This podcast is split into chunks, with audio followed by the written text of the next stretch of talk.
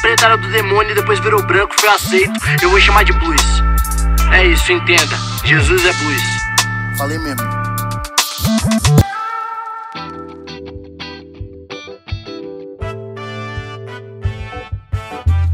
Salve, salve, bonequinhos de Jeová, meninas dos olhos de Deus, como é que vocês estão? Pastor João Paulo Berloff aqui para mais um episódio né, do nosso podcast dessa série chamada Jesus o Negro Nazareno. Estamos tentando entender aqui cada passo, cada ensino, cada momento, pelo menos que nós temos relatados, né, da vida de Jesus Estamos no Sermão da Montanha, estamos finalizando o capítulo 5 hoje.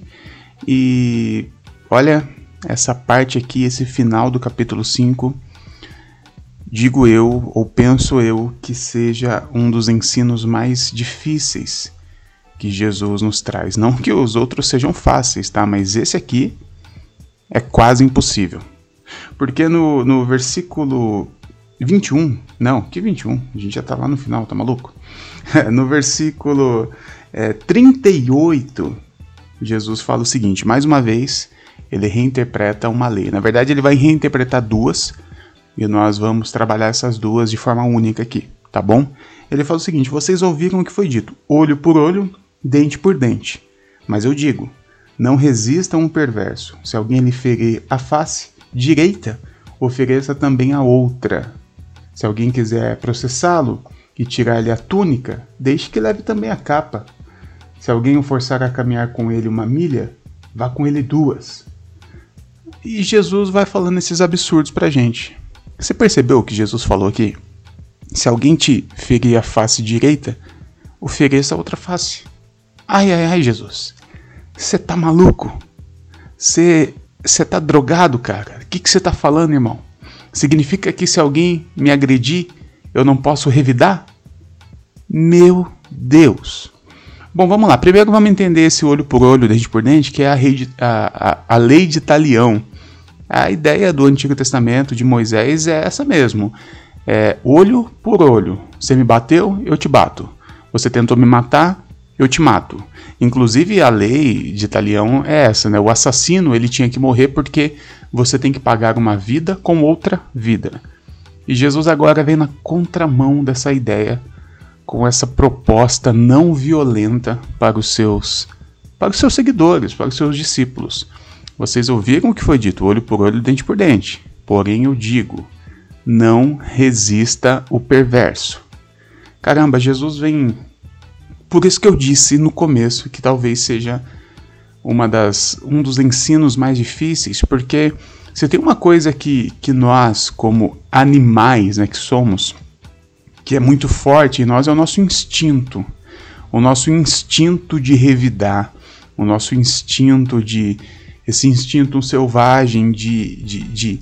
Eu ia dizer de se defender, mas não é apenas uma defesa, porque para se defender nós não precisamos atacar, né? Mas nós tornamos isso uma coisa só e muitas vezes acreditamos que o ataque é uma forma de se defender e nem sempre é assim.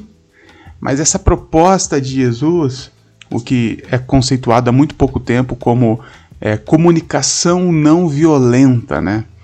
Que é um conceito novo e, e tem ganhado cada vez mais proporção, e é exatamente isso que Jesus propõe aqui. É esse processo de entendimento sobre a violência do outro. E, e, e eu digo mais uma vez que é dificílimo isso, porque o que Jesus está propondo para nós é que a gente substitua o nosso instinto de revidar por esse processo de entendimento, por essa observação. A partir do momento que alguém é violento com você, você precisa de alguma forma anular os seus instintos de contra-atacar e entrar nesse processo de observar e entender por que, que aquela pessoa está sendo violenta. É, é, passa também por um processo empático, né, de empatia, de você entender que aconteceu alguma coisa na vida, na construção social, daquele ser humano que se coloca violento na sua frente, que faz com que ele seja assim. E dessa forma, se você agir de igual forma, se você contra-atacar também com violência, o que tornará essas duas pessoas diferentes? O que será diferente entre o violento e aquele que responde à violência com violência? Jesus está propondo aqui que alguém precisa interromper esse processo violento. A violência está em marcha. Violência gera violência, violência gera violência. Jesus fala assim: olha, alguém precisa parar, né? Pensa naquela, naquele monte de dominó que vai caindo, alguém tem que ir ali e tirar um dominó do meio para que esse processo pare. E Jesus propõe que esse esse agente de interrupção de violência são aqueles que se dizem cristãos. É muito difícil, é muito difícil. Talvez Jesus está propondo que, diferente dos animais irracionais, nós que somos racionais, nós somos os únicos que temos a consciência da violência, né? Um animal não tem consciência da violência. Você pode é, é, cuidar de um animalzinho de estimação aí, com todo amor, com todo carinho, que nada impede de um dia ele ser violento. E ele pode ser violento a ponto de te machucar, que daqui cinco minutos vai estar tudo bem para ele. Ele não tem essa consciência de que, nossa, eu fui violento. Ele não tem essa consciência porque ele é movido pelos instintos. Jesus, ele traz essa ideia de que nós temos essa capacidade de entender o que é violência e interromper isso de alguma forma. Nós somos, é, é, eu, eu diria que nós somos naturalmente violentos. Nós somos naturalmente violentos. É, diria eu que isso é um fenômeno, né? é algo da fenomenologia. Somos assim por uma construção social, mas também tem algo em nós que nos faz responder tudo de forma violência, violenta, né? a esse mal, a essa o que Paulo talvez diria que essa esse estado pecaminoso, né? Este primeiro Adão, essa essa parte caída em nós que nos torna violentos. Mas também podemos dizer que nós somos potencialmente não violentos. Se somos naturalmente violentos, nós somos potencialmente não violentos. Nós temos essa potência de ser ou não ser, de fazer ou de não fazer. E Jesus está falando exatamente sobre isso. Entenda o processo da violência, interrompa esse processo, observe, entre nesse estado empático da violência do outro e, e seja esse agente que para esse processo de violência. Jesus está propondo aqui que nós é, é, um processo de não tornar o outro que é violento um monstro que precisa ser destruído.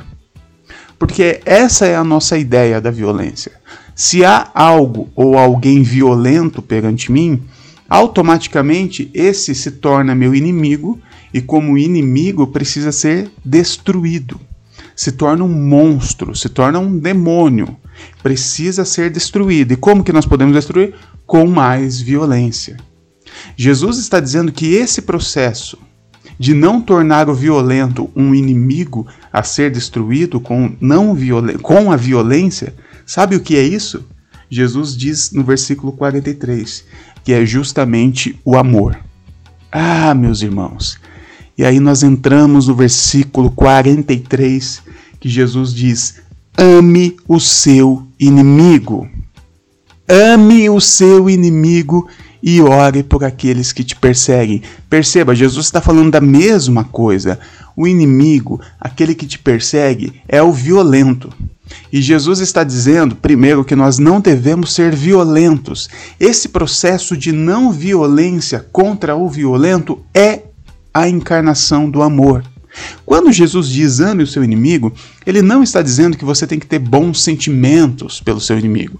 Sabe, não é esse amor aristotélico ou esse amor platônico platônico, que, que são sentimentos, né? Alegria, felicidade, prazer. Não, isso são sentimentos. Amor não é sentimento. Amor é uma decisão. Amor é uma, é uma ação. Aliás, amor é verbo, né? E todo verbo requer uma ação. A ação do verbo amar é você interromper a violência diante o violento. Esse processo de não monstrificar o outro, por mais violento que ele seja, este processo nós podemos chamar de amor. Perceba então, você pode amar quem você odeia. Amor não é o contrário de ódio. Não é. Você pode amar quem você odeia, ainda odiando. Afinal, uma pessoa que é violenta com você ou quem sabe com um dos seus, você não precisa ter nenhum sentimento bom por ela. Você pode até ter um ódio contra essa pessoa, mas você também pode e deve ter essa decisão, decisão de não tornar esse outro violento um monstro e um monstro que precisa ser destruído com mais violência. E você entrar nesse processo de entender essa, essa violência do outro, né? E se tornar esse agente de interrupção de violência a partir desse estado empático de tentar entender por que que ele, ela é dessa forma e interromper esse processo de violência. Isso é o que Jesus chama de amar. É isso. Ame o seu inimigo. Ore por aqueles que te perseguem. É Jesus nos falando assim: interrompa o processo de violência, interrompa o processo de ofensas. Alguém tem que fazer isso. Alguém tem que parar com isso. A violência ela vai acabar se tornando uma bola de neve, a ofensa se torna uma bola de neve. Alguém tem que tirar o dominozinho das quedas ali e interromper esse processo.